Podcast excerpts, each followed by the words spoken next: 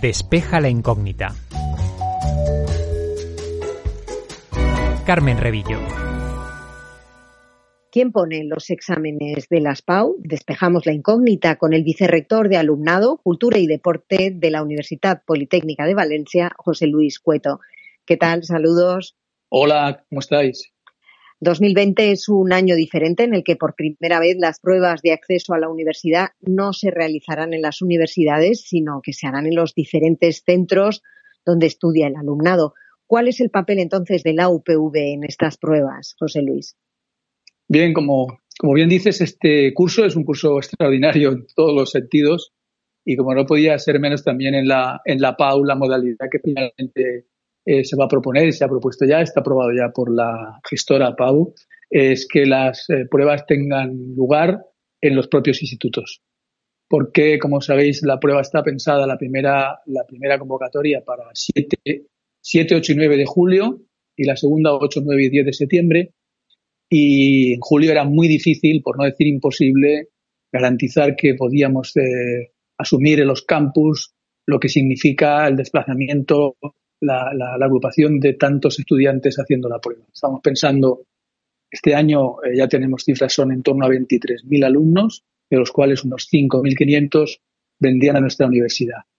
Entonces, este año, eh, como comento, pues eh, se va a hacer un dispositivo completamente nuevo, completamente experimental, en el que la Consellería, las universidades y los institutos estamos completamente volcados para que salga bien, como así estamos seguros que va a ser, pero se hará por primera vez en centro donde cada estudiante ha cursado su bachillerato.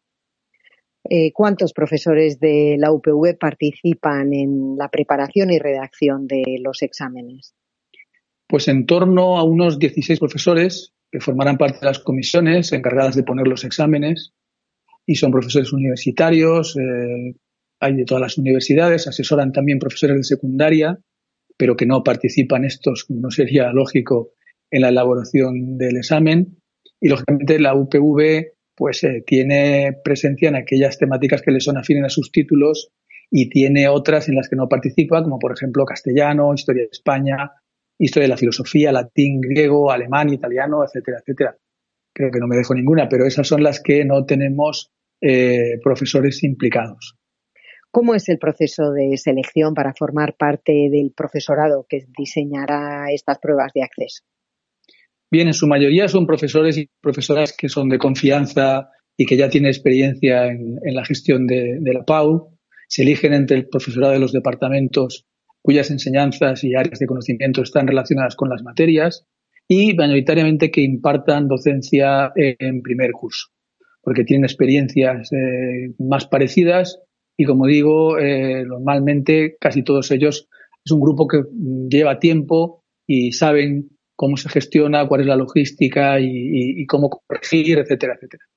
¿Y son las mismas personas las que ponen los exámenes que las que los corrigen? No, todo eso está regulado en un procedimiento casi de pares ciegos, como los artículos de investigación, y, hay siempre un intercambio.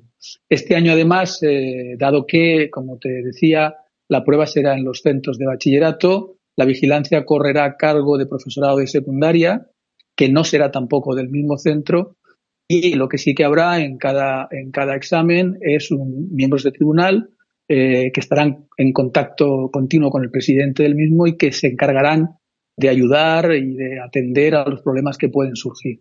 Este año, además, eh, como la situación es tan compleja, el otro día eh, ya concretamos en una última reunión que había habido una magnífica eh, receptividad de esta fórmula y hay más de 2.000 profesores voluntarios de secundaria que se implicarán en la atención y, vigilancia de los exámenes.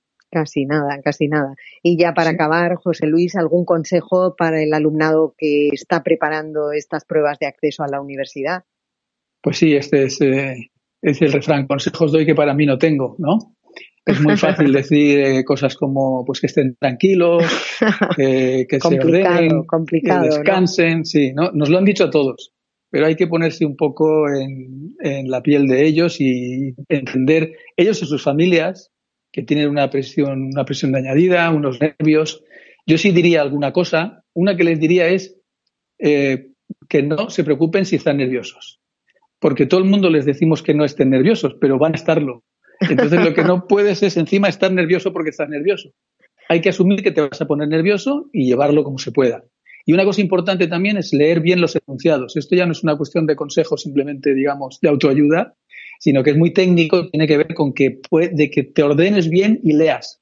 Y este año específicamente porque los exámenes tienen más opciones para elegir que los años anteriores, porque también ahí se ha modelado una cierta flexibilidad eh, un poco para ir en sintonía con que este último cuatrimestre ha sido tan accidentado también en secundaria, en todos los tramos de la educación, y se ha pensado una fórmula también que tiene que ver con flexibilizar parte y generar y posibilitar más opciones. yo creo que esas cosas sí que les diría.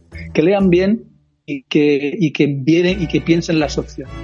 Muy bien, pues con ese consejo nos despedimos. José Luis Cueto, vicerrector de Alumnado, Cultura y Deporte de la UPV. Muchísimas gracias y hasta la próxima. Como siempre a vosotros, un placer. Hasta pronto. Adiós. Despeja la incógnita. Universidad Politécnica de Valencia, hecho desde casa. Realización Raúl Valenciano.